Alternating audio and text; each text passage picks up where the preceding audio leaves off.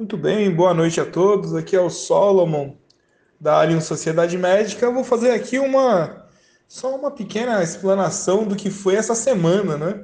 Para quem acompanhou a nossa carteira dinâmica, as outras carteiras continuam caminhando para o final do ano, então é, o pessoal recebe os reports lá nos e-mails, né? E semanalmente eu explico quando tem alguma alteração muito radical. Por enquanto, estamos em velocidade de cruzeiro. A carteira dinâmica, ela tem uma realidade diferente, porque a mentalidade dela é o resultado mensal. Então, precisa haver ali a escolha dos ativos, né? São as empresas que eu acabo escolhendo, e essas empresas devem possuir a possibilidade de resultado positivo durante o mês. Então, o raciocínio é muito diferente de, por exemplo, escolher uma, por exemplo, uma PetroRio que em três anos rendeu mil por cento. Ali é, um, é, um, é uma empresa que está em ascensão, então ela vai para a carteira anual porque existe a possibilidade muito, muito aguda de alcançar uma rentabilidade boa que vai trazer capital.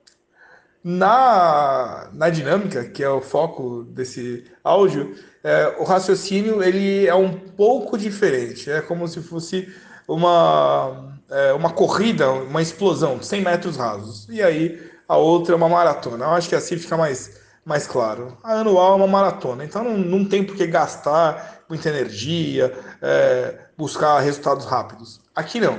Aí a dinâmica ela busca resultados rápidos.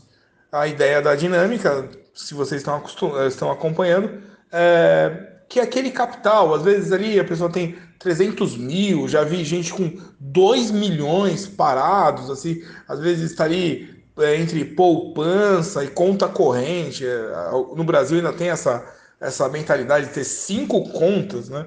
Eu já verifiquei é, colegas que pagavam só de taxa em conta corrente superior a 8 mil, 10 mil reais, para às vezes ter um cartão, né? um cartão de cada conta. Então, esse dinheiro você não está rendendo, você está pagando conta, você, vai dar um, uma, um uso mais. É, um uso que dê lucro, um uso lucrativo para esse dinheiro. Então você vai escolher é, ativos para que ele nos dê uma espécie de uma, um dividendo que falamos, mas vai ficar um pouco mais próximo. Imagina um aluguel. Você comprou uma casa que ele vai te pagar um aluguel. E agora você pode pensar até melhor. Imagina que em cada mês você pode escolher casa em bairros diferentes. Então, para quem mora em São Paulo, nesse momento em Genópolis o aluguel está mais caro. Então você comprou um apartamento lá e vai alugar durante esse mês, ganhou um dividendo. No mês que vem, Morumbi está mais valorizado. Então, como se você pudesse vender aquela casa e comprar uma casa no Morumbi e alugá-la automaticamente. E ela vai te dar um dividendo.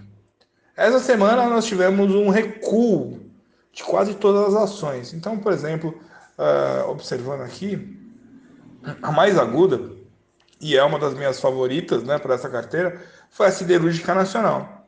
E não havia por que a Siderúrgica Nacional é, recuar a venda de, é, de ferro, principalmente para a China, é muito alto e em nenhum momento abaixou.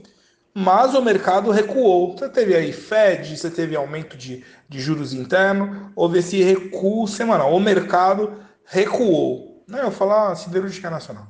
Então, nós estávamos semana passada com por volta de 14% de lucro nessa empresa, e, e essa semana, além de perder os 14%, desceu mais 7, quer dizer, ela caiu quase 21% em uma semana.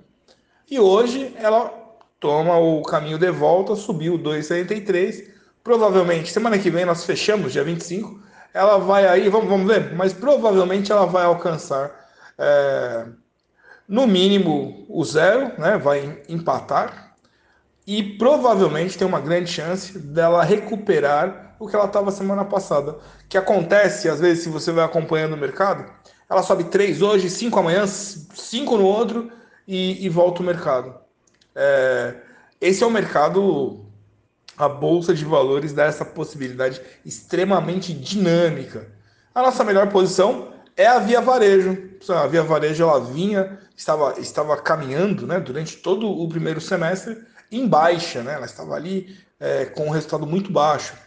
E, por exemplo, nós compramos ela a R$ 12,49 ela nesse mês ela rendeu 21%, 21,46%. É para você ver, ah, mas qual o raciocínio disso? O mercado opta por algumas empresas que às vezes estão baixas e o mercado investe e ela acaba subindo.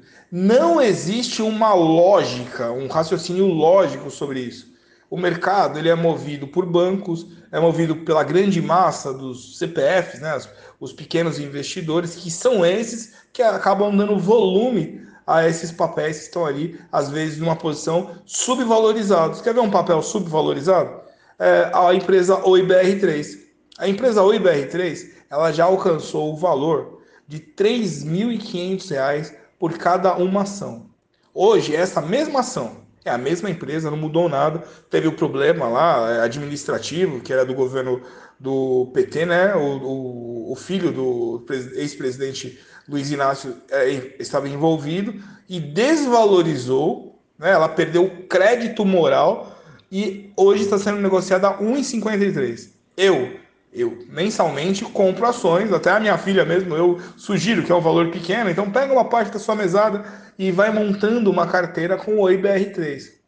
Essa empresa, a 1,53, nesse mês ela rendeu 1,31. Ela está sendo vendida a 1,55, o que é baixo. A Braskem, que eu tinha voltado, ela rendeu 9,20%.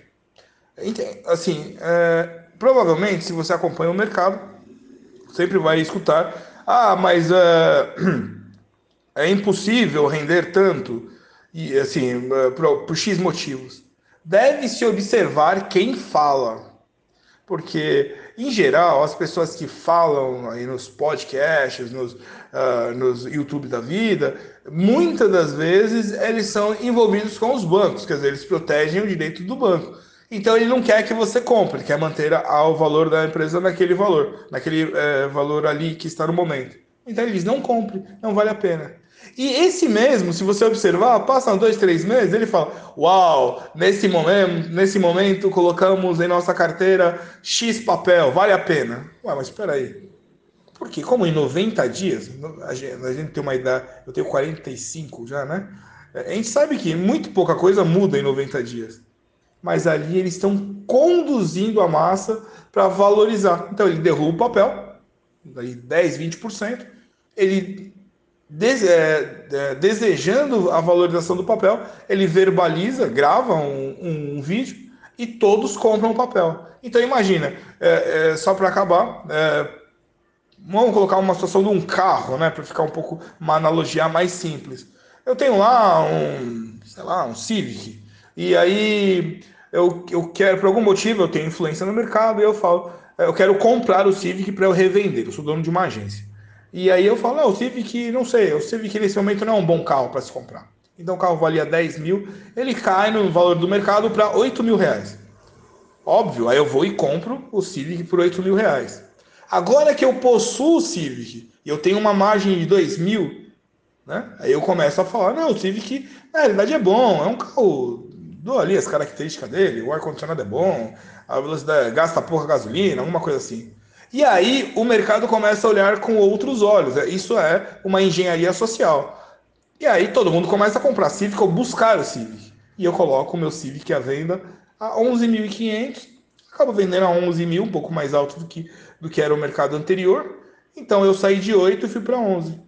No mercado de ações é isso. É, ele tem que observar quem fala e por que fala. É a engenharia social. É, eu até sugiro que, se você tiver tempo, tem um canal lá no Instagram. Eu comecei a gravar alguns programas que chama-se Xerife do Mercado Financeiro.